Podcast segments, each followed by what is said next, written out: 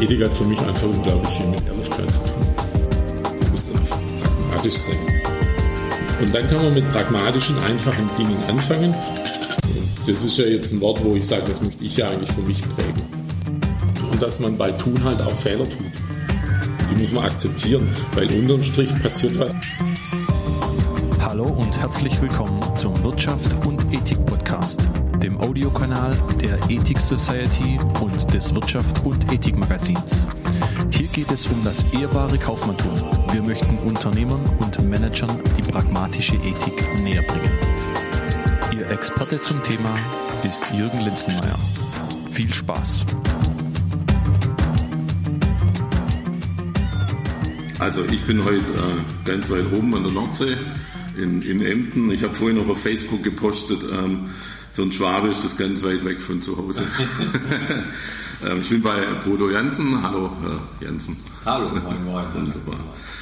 Ähm, ja, Bodo Jansen ist schon sicher schon vielen bekannt äh, aus, aus seinen Vorträgen, von, aus seinem Buch heraus, Stille Revolution. Das heißt, ich denke, einige Zuhörer äh, werden Sie schon kennen. Aber trotzdem so am Anfang vom Podcast immer die Frage, ähm, was Sie eigentlich so den ganzen Tag machen und von was Sie eigentlich leben. Was mache ich? Ich äh, setze mich dafür ein, dass sich die Menschen bei uns im Unternehmen gut entwickeln können und erfolgreich werden können. Und was bedeutet das? Das bedeutet bei uns eben, dass ja, Gäste sich bei uns wohlfühlen in unseren Hotels, ja, 50 Hotels und Ferienwohnungsanlagen an der Nord- und Ostsee, die ja, von gut 650 Mitarbeitern zum Leben erweckt werden und dafür da sind, dass ganz viele Gäste, nämlich gut 400.000 Gäste im Jahr, okay. bei uns äh, sich wohlfühlen. Sehen Sie sich eigentlich äh, inzwischen so mehr als Hotelier oder als Coach, Berater, Buchautor, Vortragsredner? Es sind ja viele Sachen, die Sie da unter einen Hut kriegen müssen, dürfen. Ich das sind ja alles, das sind alles Bezeichnungen für, für das, was ein, Menschen, was ein Mensch tun kann. Wenn ich das so ähm, sehe, bin ich einfach ein Mensch und ich setze mich dafür ein, dass eben äh, andere Menschen sich gut entwickeln können, dass sie ein Stück weit innere Zufriedenheit oder Zufriedenheit erleben äh, in dem, äh, was sie tun, mit dem, was sie tun. Und dieses Cluster, Unternehmer, Buchautor, Filmproduzent, Coach oder Berater, darüber habe ich mir noch nie Gedanken gemacht. Also wie ich mich jetzt oder als was ich mich bezeichnen würde. Ist, äh, ich bin einfach da. Ha, schön, schön. Okay, dann äh, steigen wir ein bisschen ein. So als ich äh, beim letzten Gespräch haben sie mir auch einen Flughafen war das in Stuttgart, das mhm. weiß ich noch, war ich wirklich schwer, schwer beeindruckt von, von dem Gespräch. Also ich denke da eigentlich oft zurück.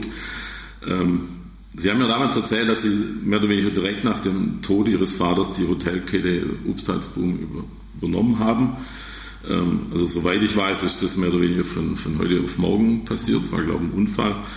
Ähm, wie schwer ist Ihnen denn persönlich dieser Schritt gefallen? Und die, die, die Verantwortung von, von heute auf morgen, die ist ja eigentlich kaum zu ertragen. Das war nichts, was, was mir sofort ins Bewusstsein gekommen ist. Das, was geschah, war, dass ich erst einmal funktionierte, ohne irgendetwas in Frage zu stellen. Mein Vater ist ja abgestürzt mit seinem Flugzeug und von heute auf morgen für uns alle vorbereitet, unvorbereitet war er nicht mehr da. Und äh, ich glaube, dass einfach da sehr viel auch automatisch abgelaufen ist, wie ja, in so einem Traumazustand, mhm. dass äh, all das, was dort an Eindrücken auf mich eingeflossen ist, ich gar nicht so bewusst verarbeitet habe oder bearbeitet habe und es in allererster Linie darum ging, erstmal äh, erstmal darum zu funktionieren. Und aus dem Funktionieren heraus ja, gab es dann immer wieder Situationen. Wie, wie lange hat es dauert, so die Phase? Ja, auf jeden Fall zwischen so drei, vier Monate, würde ich schon ja, okay. sagen. Das war so ein Funktionieren und aus diesem Funktionieren heraus dann immer wieder äh, so in Geistesblitzen dieses Bewusstwerden, was hier gerade geschehen ist, mhm. dass, sich immer wieder bewusst werden.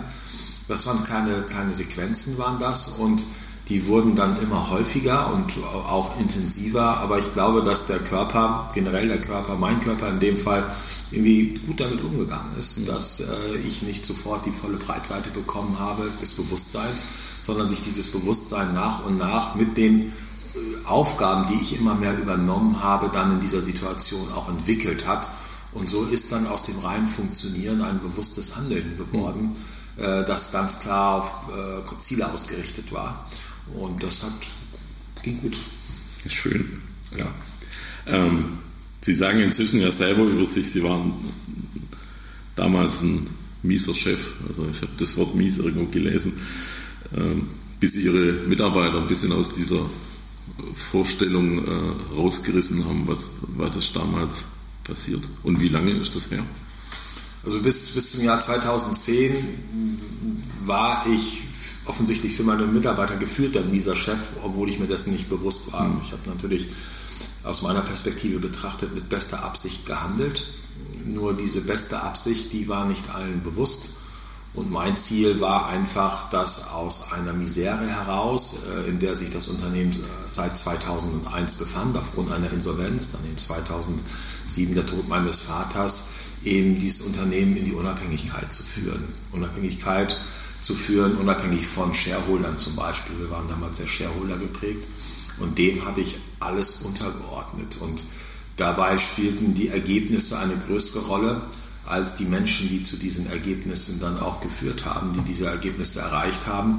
Und so bin ich dann äh, eben über die Köpfe unserer Mitarbeiter hinweg, habe ich dann Entscheidungen getroffen, die im Sinne des, der Wirtschaftlichkeit mhm. standen, um dieses Ziel zu erreichen und habe dabei den Menschen an sich, sein Verhalten, aber auch sein Wohlbefinden ähm, ein Stück weit aus den Augen verloren. Also eine klare Ergebnis statt Erlebnisorientierung. Wo, wobei das ja immer noch, sage ich jetzt mal, äh, im Schwerpunkt in Unternehmen so stattfindet. Ja, grundsätzlich ja. Ich glaube, dass da ein ganz großer Knackpunkt liegt, auch für die Zukunft. Natürlich wird es um Ergebnisse gehen und es wird auch um Erfolge gehen. Die Frage ist nur, wie wir Ergebnisse erfolgreiche Ergebnisse definieren. Mhm. Früher war es ja so, dass der Mensch Mittel zum Zweck Gewinnmaximierung, Macht und Anerkennung war. Unternehmen entstanden in der Gründerzeit, militärische, eine militarisierte Zeit, das Pflichtgefühl der Mitarbeiter bestand dort. Sie sind äh, ja, ins Unternehmen gegangen, haben ihre Persönlichkeit zu Hause gelassen und haben nur funktioniert. Mhm. Um die Wirtschaft der Wirtschaft zu dienen, um äh, die Ergebnisse zu forcieren. Und ich glaube, dass äh, das genau der Punkt ist. Solange die Gewinnmaximierung oder auch Macht und Anerkennung immer noch als Erfolg anerkannt werden oder als Erfolg bezeichnet werden, dann spielt es gar keine Rolle, was wir tun. Dann können wir auch die Menschlichkeit instrumentalisieren. Mhm. Das ist nicht besser und nicht schlechter, als mhm. wenn wir die Unmenschlichkeit dafür instrumentalisieren. Das spielt keine Rolle. Mhm. Also ist die Frage, äh, was definieren wir als Erfolg? Und ähm, was ich nicht sofort, aber jetzt gerade in den letzten Monaten mir bewusst geworden ist, dass es gar nicht so sehr darum geht, wie wir Dinge tun äh, und wie wir uns verhalten. Das ist, das ist nur etwas Mittelbares.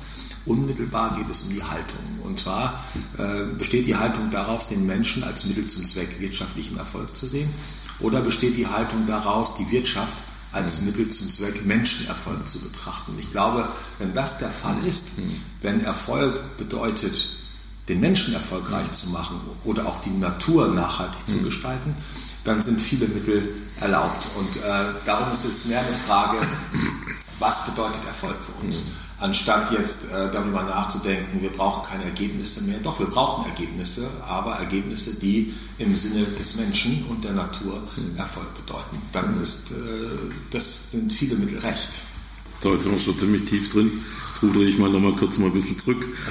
Ähm, Sie wurden in Ihrer Jugend entführt. Ähm, wie stark hat Sie das verändert oder auch in diesem Zusammenhang, was, was Sie jetzt tun und, und wie Sie denken, äh, irgendwo verändert? Das war schon eine sehr essentielle Erfahrung, die zu dem Zeitpunkt natürlich sehr unangenehm war, insbesondere die damit einhergehenden Scheinhinrichtungen. In der Nachbetrachtung, die habe ich ja, ich habe die Zeit ja sehr intensiv reflektiert. Gut, 12, 14 Jahre später habe ich die Zeit der Entführung reflektiert und insbesondere auch die Scheinhinrichtungen reflektiert. War das äh, aus dieser Reflexion heraus etwas, was für mich sehr bedeutsam war. Wohl eine der wichtigsten äh, Entscheidungen äh, oder nicht Entscheidungen, Erfahrungen in meinem Leben. Nämlich dadurch, dass mir Menschen mein Leben nehmen wollten, was wollten sie, haben sie mir mein tatsächliches Leben geschenkt. Mhm. Wieso? Das ist ganz einfach aus, aus den Erkenntnissen heraus entstanden, die ich aus den Scheinhinrichtungen erfahren durfte. Dass eben es sinnvoll ist, sein Glück nicht davon abhängig zu machen, äh, von etwas, was in der Zukunft liegt. Sein Glück nicht davon abhängig zu machen, äh, was man einem Menschen leben kann, also materielles und auch nicht äh, von einzelnen Personen abhängig zu machen. Und die Aufgabe bestand einfach darin, für sich etwas zu finden, was mich glücklich macht, ohne dass man mir es nehmen kann oder ohne dass es in der Zukunft liegt. Und das habe ich für mich gefunden. Es macht mich sehr frei von den Dingen, die sonst dazu dienen, dem Ego ja, vortrefflich zu dienen. Wenn ich, wenn ich vom, gerade beim Thema Nachhaltigkeit geht es mir immer ähm, im ganz ersten Schritt um, um die große Idee und um die Mission, wo, wo der Unternehmer hat und nicht nur, also nicht des Unternehmens und der Unternehmer an sich.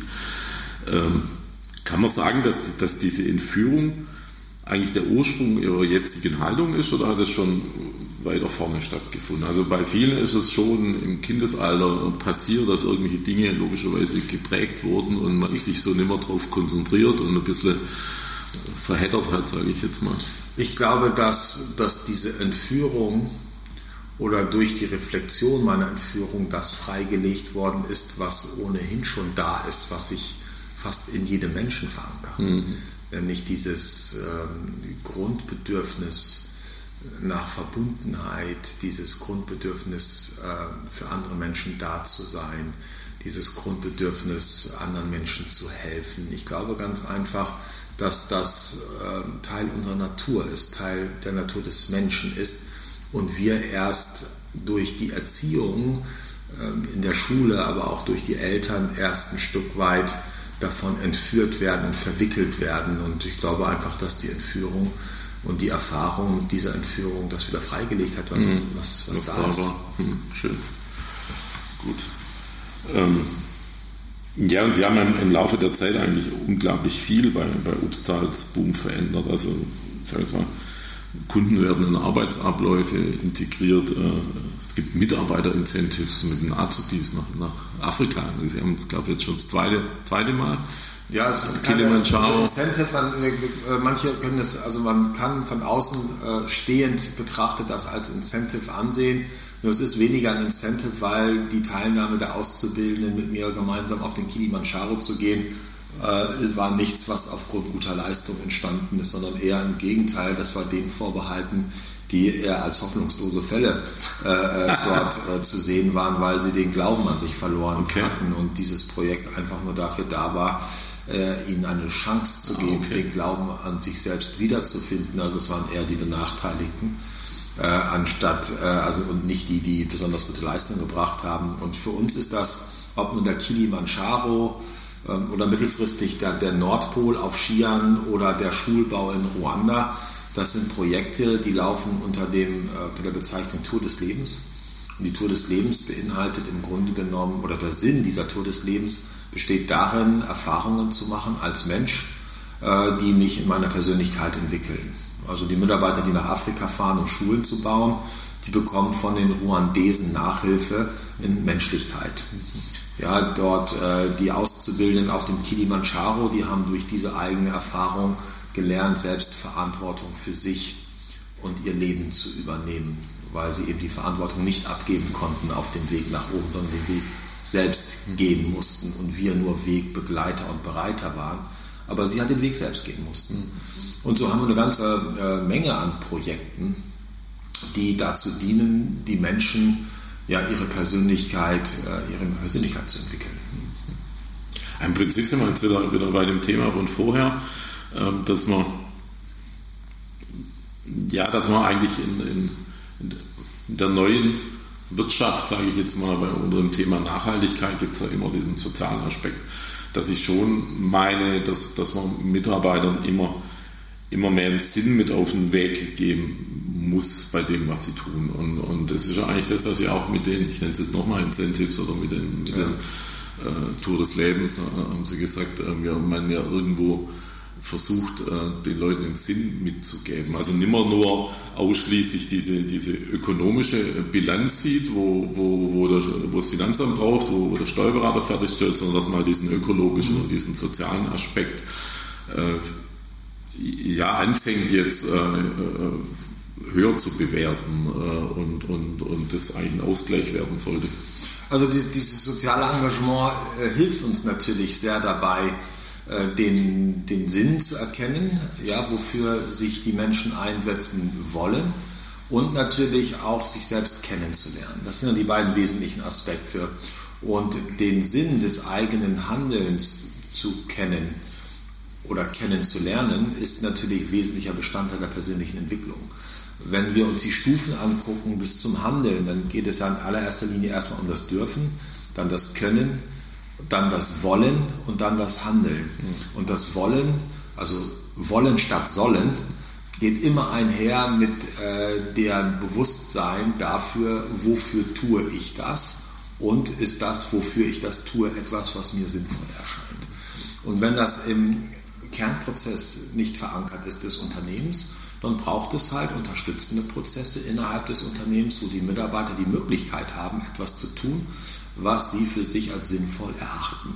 Und so hat dann zum Beispiel ein Zimmermädchen die Möglichkeit, wenn es bei uns arbeitet, eben sich in Afrika zu engagieren und auch selbst nach Afrika zu fahren, um dort etwas zu tun fürs Gemeinwohl. Und das ist natürlich für viele eine ganz wunderbare Möglichkeit, die sie sonst als normal äh, arbeitender Bürger äh, für sich gar nicht so in Anspruch nehmen könnten. Das heißt, wir, wir schaffen Chancen, wir schaffen Möglichkeiten, etwas Sinnvolles zu tun. Wie machen Sie das in der Praxis? Also ein Mitarbeiter, wie viele Mitarbeiter haben Sie aktuell? Wir haben 650, 650 Mitarbeiter. Mitarbeiter. Ja, wir bauen jetzt, wir bauen jetzt mittlerweile die vierte Schule. Und mit jeder Schule, die bauen nicht wir, sondern wir, wir geben das Geld dafür, dass die Organisationen vor Ort dann äh, das forcieren können, dass Schulen gebaut werden. Und wenn die Schulen dann gebaut sind, dann fahren 20 Obsalzprober, fahren dann dorthin, um erstens äh, dort die letzten Arbeitszüge noch mit zu begleiten, mit den Menschen vor Ort zu feiern und drittens den Platz für eine weitere Schule zu suchen. Und dann äh, wird die nächste Schule gebaut. Das heißt, man muss sich bewerben. Genau, die bewerben sich. So. Wie viel bewerben sich für so Aktivitäten? Also jetzt prozentual bei, oder wie auch immer. Prozentual jetzt bei der letzten Schule haben sich gut 30 beworben. Ähm, zu Beginn bei der ersten Schule waren es ja nur sechs, die wir dafür begeistern mussten, weil sich kaum jemand getraut hat, weil nach viele das Verständnis hatten, ja, dass sie in ein Land fahren, was gleichzusetzen wäre mit der Vorstellung, heute nach Syrien zu fahren. Mhm. Äh, nicht so attraktiv, auch wenn es nicht so war. Das mhm. ist ja durch die Medien geprägt, so ein mhm. Bild. Ja, äh, Genozid 1, Genozid 2, mhm. äh, Kongo-Krieg, Bürgerkrieg, mhm. äh, Kongo-Krieg und, und, und, und. Und äh, das waren sechs. Und dann bei der zweiten Reise waren wir dann schon 20 und sind jetzt wieder 20. Und es werden immer mehr. Mhm. Es werden immer mehr. Und ich merke, dass spannend ist, es gibt auch Wildcards oder Karten, die man gewinnen kann. Und dann sind die Menschen, hatten jetzt einen jungen Mitarbeiter unseres Hotels in Schillig, der hat dann eben das gewonnen, dass er mitfahren darf. Und er war erst ganz zurückhaltend, weil er völlig verunsichert war, was er jetzt damit tun soll. Und hat sich dann darüber Gedanken gemacht. Und in dem Moment, wo er gesagt hat, Mensch, das ist eine Wahnsinnschance, das zu erleben, hat dieser Mensch sich um 180 Grad gedreht. Mhm. Plötzlich war dieses volle Interesse da, sich mit dem Land zu beschäftigen. Und die Mitarbeiter haben ja Aufgaben. Ja, die kommen ja mit Koffern dort an und die Koffer sind voller Verbandszeug für das Buschkrankenhaus. Und die gehen ja selbst los und gehen zum TÜV und sammeln dort abgelaufene Verbandskästen ein. Jetzt haben wir Kontakt zu einer Klinik, äh, die geschlossen wird, weil eine neue gebaut wird. Und die Ärzte wollen das ganze Instrumentarium zur Verfügung stellen. Also da besteht eine hohe Energie, ein hohes Engagement bei den Mitarbeitern, die dann plötzlich wissen, dass sie mitkommen können. Und äh, das ist schon bezeichnend, das zu sehen, ne? was sich dann äh, an Bewegung tut, äh, wenn die Mitarbeiter wissen, dass das, wofür sie sich einsetzen, etwas ist, was ihnen als sinnvoll erscheint. Potenzialentwicklung. Ja, total. Absolut, ja. ja Und unsere Mitarbeiter sind mittlerweile so aufgestellt, dass sie eben diese Stiftung Fly and Help ist das ja, jetzt so sehr unterstützen wollen, dass sie die Patenschaft für den Schulbau aller Schulen in Ruanda übernehmen. Okay. Und äh, ich glaube, dass wir in den nächsten zehn Jahren viele Schulen bauen werden. Sie haben vorhin gesagt, dass er hat die, die Wildcard gewonnen. Das heißt ja aber auch, äh, die anderen zahlen ihren Flug und nehmen Urlaub Nein. oder wie wird es? Wir zahlen alles. Okay. Wir zahlen alles und die, die Reisezeit ist, äh, ist Arbeitszeit. Ähm, und wenn jemand, was es zum Teil bei uns noch gibt, dort zum Beispiel Überstunden hat, ja, dann äh, baut das dadurch ab. Ja, okay. Ja. Aber es ist letztendlich es ist Arbeitszeit.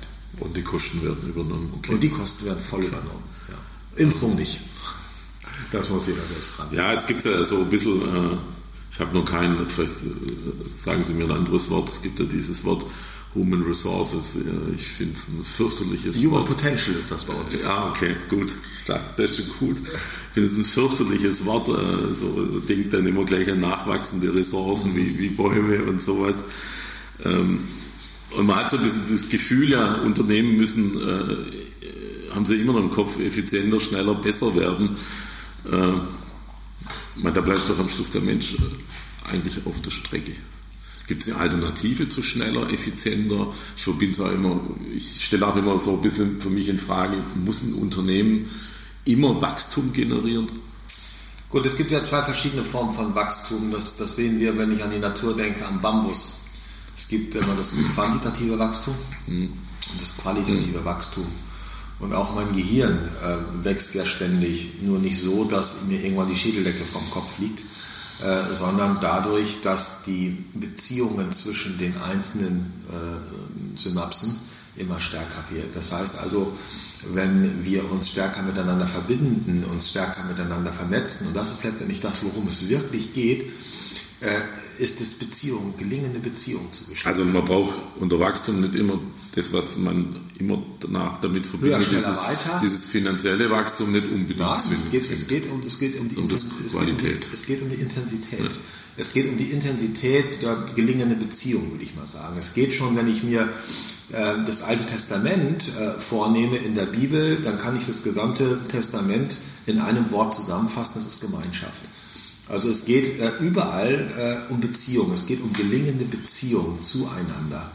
Und das ist die Qualität. Und äh, dort braucht es keine, äh, keine Abteilung äh, oder Prozessschritte, die ja eher etwas teilen, sondern es braucht die Verbundenheit über die Beziehung und dann entsteht viel mehr, als das wir uns nur ansatzweise vorstellen können. Das ist diese Potenzialentfaltung, ja, dass wir einfach Menschen die Möglichkeit geben, miteinander in Verbindung zu treten, und zwar so, wie sie es für sinnvoll erachten, um erfolgreich zu sein in ihrem Sinne. Und diese Voraussetzungen müssen wir einfach schaffen. Das hat auch nichts von klassischer Unternehmensorganisation zu tun. Gar nichts mehr. Das, das ist äh, mehr so wie so ein Biotop. Und äh, ja, das ist, äh, so will ich das sehen. Ja. Also kein klassisches Wachstum höher, schneller, weiter. Das, das wird nicht funktionieren. Finde ich, glaube ich auch, ja. Ähm, Sie haben im, im, im Gespräch da in Stuttgart erzählt, dass so Ihre Vision ist es, ähm, mit Ihrem Enkel im Arm im Ohrensessel zu sitzen vom offenen Kamin. Jetzt schafft er diese, ich nenne das jetzt mal neue Arbeitswelt, hat viel auch, glaube ich, mit Digitalisierung zu tun. Schafft ja enorm viel, viel Freiräume und Hierarchien und Kontrollen werden, werden abgeschafft. Ähm, brauchen wir in Zukunft noch einen Chef? Und wie weit sind Sie mit Ihrer Vision? Also der, der, der Weg zu, zu meiner Vision, der wird nie enden. Das ist wie der Weg nach Delphi. Es ist genauso unergründlich, wie sich selbst zu erkennen. Der Weg wird nie enden. Der ist unerschöpflich und das ist das Schöne daran. Wie, wie lange braucht man noch einen, einen Chef wie mich? Ich glaube, es ist schon gut, jemanden zu haben, der immer wieder Impulse gibt, der heraustritt aus dem Ganzen, äh, den Überblick behält und in regelmäßigen Abständen Impulse gibt, die in diesem Sinne äh, äh, unter die diesem Sinn untergeordnet sind oder die diesem Sinn entsprechen, würde ich es mal eher sagen. Ich glaube, dafür ist es schon wichtig. Die Aufgaben, die damit einhergehen, sind ganz andere als die, die wir bisher von Unternehmen kennen. Das ist wie die klassischen, ja. okay. Das ist ja mehr Command and Control. Ja, ja. Ich lasse mir berichten, ich bin privilegiert, ich gebe die Antworten, äh, ich entscheide und äh, hier geht es mir darum, äh, etwas von außen zu betrachten mhm. und diesen Perpetuum mobile ja immer wieder einen neuen Impuls zu geben. Mhm. Ich glaube, das wird die neue Aufgabe sein. Das ist schon wichtig. Es wird schon wichtig, einen Impuls zu geben, einen Anstoß zu geben und dann zu schauen, ähm, was entsteht denn daraus? Weil es eine, eine, völlig neue Form von Unternehmen ist, die, die es aktuell in, in Menge so ja noch gar nicht gibt. Genau. Es geht letztendlich darum zu säen. Hm. Das ist letztendlich äh, etwas zu säen, Saat zu säen und dann zu schauen, was entsteht daraus. Und aus einigen Dingen wird etwas hm. entstehen. Äh, aus anderen Dingen wird etwas anderes entstehen. Aus manchen Dingen wird nichts entstehen. Ähm, das ist in Ordnung. Ja, das ist wie so ein Gärtner. Mhm. Ich habe das Buch ja auch, die Stille Revolution, an sich so verstanden, ja, dass man sagt, der Wandel kommt von unten, also Revolution. Äh, kann man das so, kann man so verstehen? Ich merke auch, jetzt sind wir wieder bei dem Sinn, äh, ich merke auch, dass, oder anders gesagt, viele, viele Unternehmen haben Schwierigkeiten, Mitarbeiter zu finden. Ich stelle aber fest, dass Unternehmen, die ihren Mitarbeitern einen Sinn geben, also entweder einen ethischen, nachhaltigen, wie auch immer, äh, dass die überhaupt keine Schwierigkeiten haben, Mitarbeiter zu finden. Also die stille Revolution, ich glaube, die lässt sehr viel, und das ist auch wichtig, sehr viel Interpretationsspielraum zu, was jetzt das konkret ist. Mhm. Das, das Bild, was ich ganz gerne nutze, wie so still und wie so Revolution, weil diese stille Revolution aus einer Reflexion meiner selbst entsteht. Ja, also ich reflektiere, die Reflexion ist produktiver als die Aktion. Und äh, ich reflektiere, ich mache mich auf diesen inneren Weg. Äh, und äh, wenn ich etwas in meinem Bereich verändern will, dann bin ich ja gut damit beraten, zunächst und ausschließlich bei mir selbst anzufangen. Und dieses bei sich selbst anfangen beginnt ja mit dem sich seiner selbst bewusst zu werden. Und je bewusster ich mir meiner selbst werde, desto freier werde ich. Und meiner Revolution geht es ja auch immer um Befreiung. Freiheit, ja. Um die Freiheit. Also ist die stille Revolution aus meiner Perspektive etwas, wo ich aus äh, ja, der Gefangenschaft meiner Gedanken hm. äh, mich orientiere in die Freiheit des Seins. Und das beginnt bei jedem. Das, und das ist auch das Schöne, ich bekomme ganz häufig die Fragen, äh, auch nach Vorträgen, ja, Herr Jansen, äh, ich habe das für mich erkannt, aber was soll ich tun, wenn die anderen um mich herum nicht wollen? Dann sage ich, wenn Sie sich Ihrer selbst bewusst sind, dann stellt sich diese Frage nicht mehr. Die ist gar nicht mehr relevant, weil Sie das dann tun, was Sie wollen und dann machen Sie das nicht abhängig von den anderen. Absolut. Das ist wie so ein Tiger im Käfig. Das ist schön sicher im Käfig zu sein, aber ich muss auch das fressen, was mir vorgesetzt ja, wird. Da geht es darum, die Tür aufzumachen äh, und Lust an der Freiheit im Dschungel zu bekommen. Und die Aufgabe besteht darin, für jeden seinen persönlichen Dschungel zu finden, den Ort zu finden, mit den mhm. Aufgaben zu finden, wo ich meine Potenziale voll entfalten kann. Dann stellt sich die Frage einfach nicht mehr. Und dann ähm, geht es auch nicht darum, die Menschen, die, die kommen dann schon von alleine ins Unternehmen, wenn sie denn erfahren, dass sie hier eine Plattform haben, einen Raum haben, ihren persönlichen Dschungel finden können. Ja, dann, dann brechen die aus aus dem Zirkus ja, der anderen Unternehmen, wo ein Dompteur ist, der mit Zuckerbrot und Peitsche die Menschen dazu bewegt, etwas zu tun, was sie sonst nie tun würden. Und die brechen dann einfach mal aus aus dem Zirkus und suchen den Dschungel. Und den finden sie bei uns. Ja. Und das sorgt momentan für Zulauf. Ja. Es gibt ja noch den ökonomischen Aspekt. Ähm, äh, bei dem Thema Nachhaltigkeit, äh, der, den man ja auch nicht vernachlässigen darf. Viele Unternehmer sagen wie immer, naja, äh, Nachhaltigkeit, Ethik kostet Geld. Profitieren Sie denn ökonomisch von dem eingeschlagenen Weg? Vielleicht im Vergleich auch zu, zu Mitbewerbern? Ja, und da komme ich zu einer ganz neuen Dimension. Ähm, es ist auch noch nicht einmal verwerflich, auch ökonomische Faktoren zu optimieren es kommt immer darauf an, was mache ich damit. Und mhm. wir haben uns im Unternehmen, in der Familie dafür ausgesprochen, dass Obst Salzboom zu einer Stiftung wird, mhm. ja, zu einer gemeinnützigen Stiftung wird. Und in dem Moment, wo diese gemeinnützige Stiftung dem Gemeinwohl dient, mhm. ja, bekommt auch das Thema Gewinnmaximierung, sofern es nicht ja, ja. Äh, auf Kosten anderer geschieht, eine ganz neue Bedeutung, weil dieser Gewinn, dieser Ertrag wird dafür eingesetzt, eben andere Menschen zu entwickeln. Mhm. Und äh, es ist also geht nicht darum, per se zu sagen, das ist schwierig. Ja, ich denke, es ist auch in Ordnung, wirtschaftlichen Erfolg zu haben. Die, das, worum es geht, ist, dass dieser wirtschaftliche Erfolg nicht auf Kosten anderer Menschen und der Umwelt erfolgt. Das ist, glaube ich, ein ganz, ganz wesentlicher Punkt. Und dann ist es in Ordnung. Ja, dann, ähm, dann dient die Wirtschaft den Menschen und nicht umgekehrt.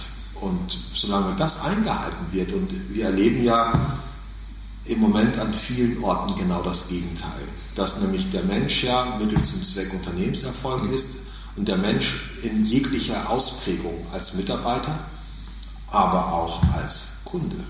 Ja, wir sehen Menschen, die, die viel mehr essen als das, was ihnen gut tut, weil die Lebensmittelindustrie alles dafür tut, dass diese Menschen mehr essen, als ihnen gut tut. Ja, und äh, das ist natürlich problematisch. Und wenn Pharmakonzerne eben ein Dreifaches an Budget haben für die Werbung, anstatt äh, äh, das, was, was in die Produktentwicklung gesteckt wird, dann ist das auch ein bezeichnendes Merkmal. Mhm. Das heißt also, da steht der Mensch äh, ist nur Mittel zum Zweck. Und ich finde, wenn der Mensch Mittel zum Zweck ist, dann spielt es auch keine Rolle, wenn ich mich menschlich versuche zu orientieren. Ja, dieses Buch, was ich gelesen habe, Menschlichkeit rechnet sich, ouch. Mhm. Ja, das tut weh. Da wird Menschlichkeit instrumentalisiert, ist genauso verwerflich wie Menschlichkeit dann. Äh, also wenn ich äh, äh, sage, die Lebensmittelindustrie, ich verkaufe denen noch ein paar Zusatzstoffe und dann werden die ja, fett und essen immer mehr, ist genauso verwerflich. Da differenziert sich die Menschlichkeit gar nicht von so einer Industrie. Es geht einfach darum, hm. den Menschen erfolgreich zu machen. Das heißt, so ein schlechter Buchungssommer mal schon bringt sie nicht aus dem Konzept. Nein. Das ist, äh, das ist ja, es geht ja auch gar nicht um gut oder schlecht. Das hängt auch immer davon ab, was sind die Bewertungsmaßstäbe.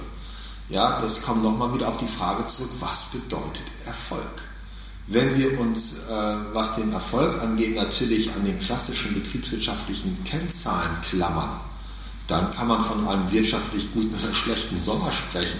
Wir können das aber auch objektiv sehen und beschreiben und sagen und fragen, was ist die Ursache dafür, dass die Umsätze oder Erträge sich in diese Richtung entwickelt haben. Und das ist vollkommen frei von einer Bewertung, sondern geht um eine Erkenntnis.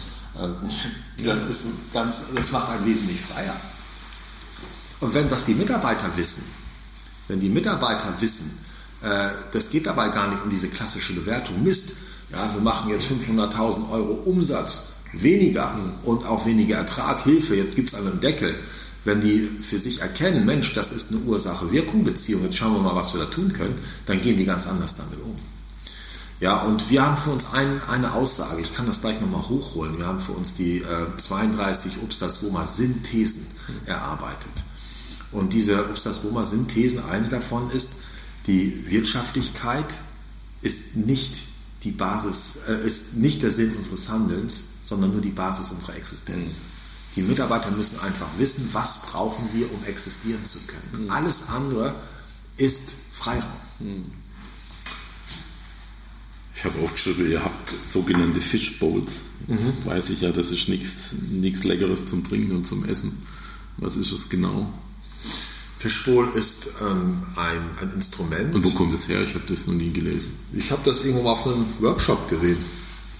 Das fand ich ganz spannend. Da kommen halt viele Menschen zusammen. Das geht auch in einer kleineren Gruppe, wo dann innerhalb äh, dieser wird ein Kreis, eine Arena aufgebaut und in der Mitte dieser Arena sitzen stehen vier Stühle und es wird dann ein, eine Frage äh, in den Raum gegeben, die es gilt zu beantworten und diejenigen, die diese Frage diskutieren, äh, die setzen sich auf drei der vier Stühlen, die dort in der Mitte stehen. Und die Außenstehenden hören genau hin, wie Zuschauer in einem Theater, schauen sich das an. Und wenn sie den Impuls verspüren, dort etwas selbst dazu beitragen zu möchten, dann setzt sich einer da rein und einer aus der Mitte geht wieder raus. Und daraus entsteht eine dynamische Diskussion mit wechselnden Gesprächspartnern, zu einer Fragestellung und äh, bei dementsprechenden Vertrauensverhältnissen innerhalb einer Gemeinschaft ersetzt das große Befragungsthematiken, die anonym oder digital oder Mitarbeiterbefragungen gemacht werden. Und es dient letztendlich dazu, ein gemeinsames Verständnis zu einer Situation zu bekommen. Hm. Jetzt habe ich, ich weiß gar nicht, ob ich es im Buch gelesen habe oder schon, schon woanders. Ähm, es saß mal eine Dame in der Mitte, die, die, die sagte, ähm, naja, Obstalsboom baut Schulen in Afrika, aber sie hätte nicht mal Geld dafür, mit ihrer Tochter in Urlaub zu fahren.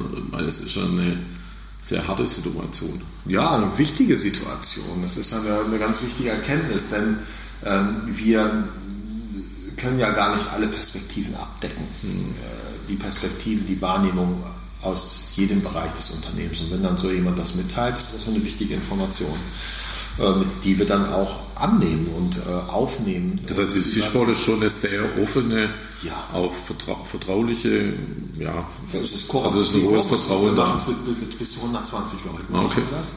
Aber da hat jeder äh, die, die Bereitschaft auch, ja, wir haben die Kultur dafür mhm. entwickelt, dass jeder dort wirklich zum Besten gibt. Mhm. Und da wird richtig bei uns sowieso, wenn wir zusammenkommen, da wird diskutiert, da wird richtig auch sich gerieben, dass da entsteht wirklich Energie. Und da hat jeder das Wort und jedes Wort hat auch Gewicht.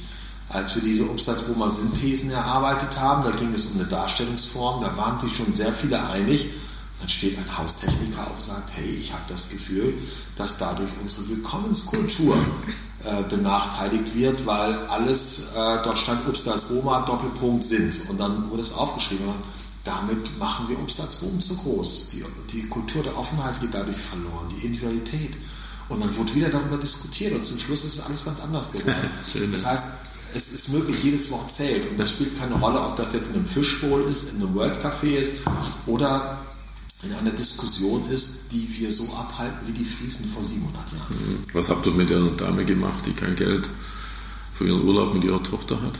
Erstmal haben wir natürlich beschrieben, äh, damit sie versteht, dass das äh, Geld für die Schulen nichts ist, was wir jetzt aus dem Gewinn eines Unternehmens nehmen, sondern die Mitarbeiter sich dafür einsetzen und das Geld sammeln, wie Vorträge, der Norden tut Gutes, dass sie das erstmal verstanden hat. Und das, das war das eine, erstmal diese Erläuterung, aber noch viel wichtiger, äh, hat sie dafür den Impuls geliefert, die Basis zu stärken. Ja, finanziell. Finanziell natürlich, ja, natürlich. Denn wir brauchen, wenn die Grundbedürfnisse nicht gedeckt sind, dann brauchen wir uns über alles andere nicht zu unterhalten. Da kommt Maske ins Spiel und wir legen da sehr viel ja, Wert mittlerweile drauf. Äh, dass ich brauche nicht über Ethik und Moral und, und, und ähm, und Selbstverwirklichung zu sprechen, wenn bei den Beteiligten die Grundbedürfnisse nicht gedeckt sind und gemeinsam mit den Kindern in den Urlaub fahren, ist, glaube ich, in unseren Breitengraden ein Grundbedürfnis. Ich meine, es gibt ja die ganze Diskussion jetzt dieser, äh, dieser Schere, dass, dass die Gehälter so weit auseinanderklaffen. Ich habe ja nicht nur die Möglichkeit, oben zu begrenzen, ich habe auch die Möglichkeit, äh, unten was drauf zu tun.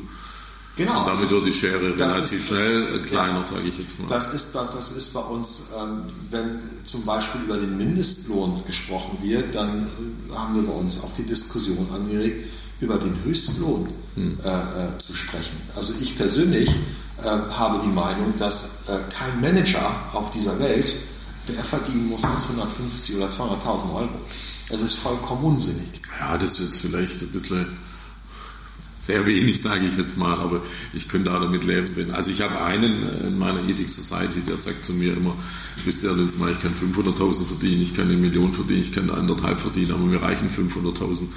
Genau. Ähm, und das finde ich an sich vom Grundsatz her schon eine vernünftige Einstellung. Und, und, und diese, diese Gier sollte halt verschwinden. Genau. Wenn, wenn einer meint, er braucht 800.000 zum Leben, wenn er ein großes Unternehmen führt, wäre das für mich jetzt auch in Ordnung.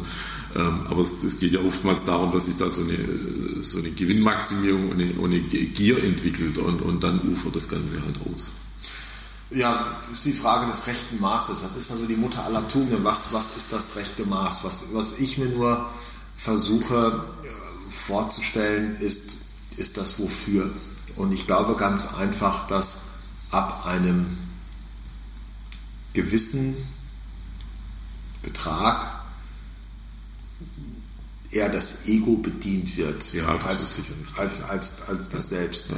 Also bei mir ist es so, mein Betrag ist ja, mein, mein Gehalt ist auch begrenzt. Also ich glaube, wenn ich mir so die Studien angucke, was ein Unternehmer in meiner Position verdient, ja, dann liege ich, glaube ich, so bei einem Viertel. Also ich bin auch nicht der Höchstverdienste bei uns, sondern das sind andere. Ähm, bin da also auf relativ kleinem Fuß unterwegs und alles das, was zusätzlich entsteht, auch an Aufwand. Das ist eine ganz spannende Erfahrung, die ich gemacht habe. Wir nehmen mal das Thema Vorträge. Hm. Unsere Mitarbeiter partizipieren an den Vorträgen, wenn sie Vorträge halten. Äh, wenn ich Vorträge halte, fließt das zu 100 Prozent in die menschliche Entwicklung in Ruanda oder anderen mhm. Mitarbeiter. Und das geht ja schon, ist da schon ein, ein Aufwand, der damit einhergeht. Okay. Gerade wenn ich so die Abwesenheiten betrachte, auch mit der Familie. Natürlich. Und ähm, für mich führt das dazu, dass ich, weil ich daran nicht partizipiere, auch finanziell, ich mir wirklich überlege, ob das sinnvoll ist. Okay. Okay. Ja, weil wenn, das ist ja etwas, ich kann ja mir schnell auch meine Lebenseinheiten verkaufen für Geld. Ich sage, Mensch, wenn ich diesen Vortrag mache, mhm. ja, dann bekomme ich da vielleicht jetzt 10.000 äh, Euro. Mhm. Äh, dann äh, ist, kann ein Motiv sein, ich bekomme diese 10.000 ja, Euro. Wenn ich, aber, wenn ich aber diesen Vortrag mache und ich persönlich ja. habe, partizipiere null davon, ja. null, dann überlege ich mir schon, ob das sinnvoll ist und dann geht das auch nicht zu Lasten der Familie, wenn es mal hart auf hart kommt. Ja, das ist spannend. Und das ist für mich das Wesentliche. Das ist ja auch das, äh, wenn, äh, was, was Götz Werner sagt, wenn wir nicht mehr, wenn wir wissen, dass wir nicht bezahlt werden können für das, was wir tun, dann tun wir nur noch das, was wir als sinnvoll erachten. Das ist das Prinzip für mich. Was ja. würden wir, und in, in, Schweden gibt es das ja zum Teil durch diese, durch diese Steuerprogression, die die haben, ja. ab einer gewissen Einkommenshöhe zahlt, glaube ich, 80 Prozent Steuern gezahlt, sodass viele Schweden sich überlegen, Mensch, dafür lohnt sich das nicht und sie verbringen mehr Zeit mit der Familie, finde ich extrem sinnvoll. Und das meine ich damit, dass eben, ich glaube, auch viel Elend daraus entsteht, weil die Menschen unverhältnismäßig viel bekommen für das, was sie tun. Und wenn sie nichts dafür tun bekommen würden, dann würden sie wahrscheinlich viel weniger tun, weil es für sie nicht als sinnvoll erscheint. Ja, das ist aber schon so ein spannender Aspekt. Äh, wenn ich jetzt nachher nach Hamburg fahre, denke ich mal im Auto nochmal drüber nach, ähm, dass man, dass man anders entscheidet. Und, Ganz anders. Und, und, man entscheidet ja schon sehr oft, ähm, was kriege ich äh, äh, ja, vom Geld her da dafür und, und nicht, was tut mir gut, was tut meiner Familie gut, was, was macht genau. Sinn für irgendwas. Was macht Sinn? Es gibt ja zwei Gründe. Ich, nehme, ich nehme nur das Thema Vorträge. Ja. Zwei Dinge, die triggern bei vielen. Geld und Anerkennung. Ja, natürlich. Ja, Narzissmus. Genau. Ich muss, mich, ich muss mich nur noch mit einer Sache beschäftigen, äh, mit meinem Nazis. Das ist schon ausreichend genug und mir immer wieder die Frage stellen, Bodo, wieso hältst du jetzt diesen Vortrag? Ja. Hältst du ihn, um anderen Menschen zu dienen? Dann halte ich sinnvollerweise nur noch Vorträge und arbeite nur noch mit Menschen, die vielleicht in der Kindertagesstätte für unsere Kinder da sind. Äh, ja, oder äh, bin ich jetzt mit dem Vorstandsvorsitzenden XYZ zusammen, weil es sich vielleicht gut anfühlt, äh, von dem gefragt zu werden. Mhm. Äh, und also wenn ich mich jetzt mit zwei Dingen beschäftigen müsste, ich glaube, dass mein dass ich schon aus den Fugen geraten würde, wenn ich jetzt auch noch für mich entscheiden müsste, immer diese, ja, dieses, dieses Geldthema dazu. Davon, ja, das macht mich schon freier. Okay. Was würden Sie denn einem Arbeitgeber, einem Unternehmer, der morgen erfolgreich oder morgen noch erfolgreich sein möchte, was müsste der heute, heute ändern? So ein bisschen banale Frage vielleicht, oder? Nö. Ist ja auch schwierig. Ich glaube, dass das Wichtigste, worum es geht, erstmal, wenn er Mitarbeiter hat, dass er versucht, die Mitarbeiter in eine gelingende Beziehung zu bringen. Hm. Und das tut er, wenn die Mitarbeiter alle wissen, wofür sie sich einsetzen, wenn sie ihre Stärken und Schwächen kennen hm. und sie sich ihrer Stärken entsprechend einbringen dürfen. Und das ist das oberste Prinzip. Wir sind zehn Leute, jeder hat Stärken und jeder hat Schwächen. Und wir wissen, wofür wir uns einsetzen. Wir alle erachten das für sinnvoll, wofür wir uns einsetzen. Und jetzt schauen wir mal, dass jeder seine Talente mit einbringt. Mhm. Und ich glaube, das ist erstmal die wichtigste Voraussetzung. Dann das Zweite ist, dass es eine absolute Transparenz gibt. Mhm gerade heutzutage, eine wirklich bedingungslose Transparenz in allen Themen.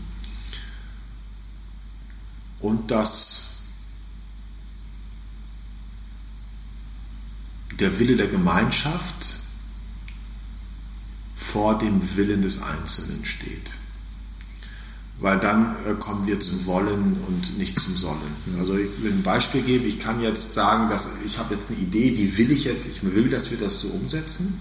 Kann ich diesen Anspruch formulieren. Dann wird es vielleicht auch getan, allerdings nur zu 60 oder 70 Prozent. Dann kann ich aber auch sagen, das ist die Thematik. Überlegt einmal, wie ihr das lösen wollt. Dann entspricht diese Lösung vielleicht nicht 100 Prozent meiner Vorstellung, nur 80 Prozent, aber die Mitarbeiter setzen sie zu 100 Prozent um. Hm. Ja, ich glaube, dass das ganz relevant ist. Das bedeutet also loslassen von. Dreht sich das so? Manchmal. Die Erfahrung, also ich habe das jetzt in ganz kleinen Dingen gemacht. Wenn ich jetzt durch ein Hotel gehe und da waren Mitarbeiter unterwegs, die waren in Ruanda und haben über ihre Ruanda-Reise berichtet und haben in den Hotels Bilder aufgehängt. Oder wir können unten auch in den Flur reingehen, mhm. wo ich sage, Mensch, das ist, entspricht jetzt nicht meinem ästhetischen Anspruch. Mhm. Da könnte ich inzwischen funken, sagen, mach das mal schick. Da hätte ich schicke Bilder, aber keine Begeisterung mehr. Ah, okay. Da muss man aber schon aufpassen. Ja, natürlich. Es geht aber, es, hat, es, ist, es geht letztendlich, äh, den Grad zu finden, ja, äh, den, wie viel lasse ich los? Ja. ja und wo entsteht dieses, ja. dieses, dieses, dieses Verhältnis? Und letztendlich die, besteht die Herausforderung ja dann darin, nicht Überweisung, sondern über das Neugierigmachen, über das Einladen, über das Erfahrungen machen, die Menschen da langsam hinzuführen, dass sie dieses Bewusstsein entwickeln für einen höheren Anspruch. Hm. Das ist der längere Weg, hm. aber auch der nachhaltigere Weg. So, am Ende des Podcasts geht es immer ein bisschen um Satzergänzungen. Das heißt, ich gebe einen Halbsatz vor hm. und Sie ja, machen einfach den Satz voll fertig oder Ihren Gedanken, wie auch immer. Es können auch mal zwei Sätze sein. Ich fange mal an. Donald Trump ist ein Opfer seines Egos. Wenn ich Kraft tanken möchte, bin ich mit den Kindern und der Frau zusammen oder meditiere. Das Wichtigste in meinem Leben ist der Anblick eines glücklichen Menschen. Das letzte Buch, das ich gelesen habe, ist über den Daoismus. Leicht leben. Die letzte spannende Unterhaltung, die ich geführt habe, ist jetzt gerade. Ah, Dankeschön. Danke. Mein Lieblingshotel ist? Gibt es nicht. Muss ich den Hotelier doch fragen? Musste ich fragen. Mein Lieblingshotel ist für mich das Priestereck in Leogang, Österreich. Mhm. In drei Jahren möchte ich mich genauso gut fühlen wie heute. Ich bedanke mich für das Gespräch, Herr Jens. Dankeschön. Sehr gerne.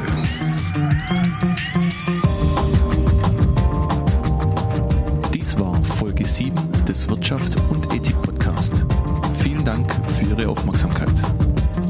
Mehr Informationen zu diesem Podcast und über Jürgen Linsenmeier finden Sie auf jürgen-linsenmeier.de. Wir freuen uns, wenn Sie den Podcast weiterempfehlen und auf iTunes abonnieren.